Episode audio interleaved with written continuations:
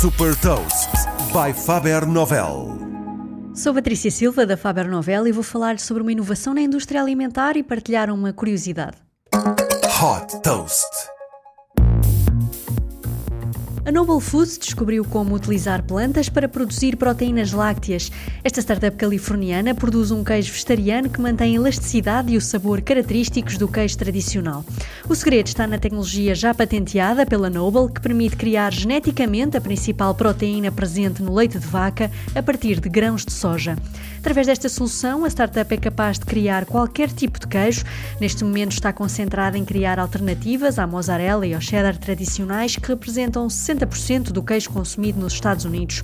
Os produtos deverão chegar ao mercado no início de 2023 e os primeiros clientes são os restaurantes. Como seria de esperar, as pizzarias são um dos principais alvos de venda.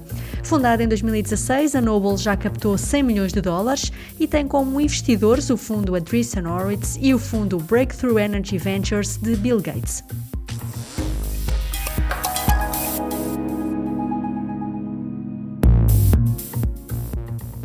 Deixo também uma curiosidade: o mercado global de queijo de origem vegetal deverá crescer para 4.400 milhões de dólares em 2027.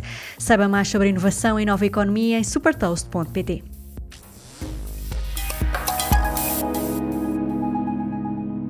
Super Toast é um projeto editorial da Faber Novel que distribui o futuro hoje para preparar as empresas para o amanhã.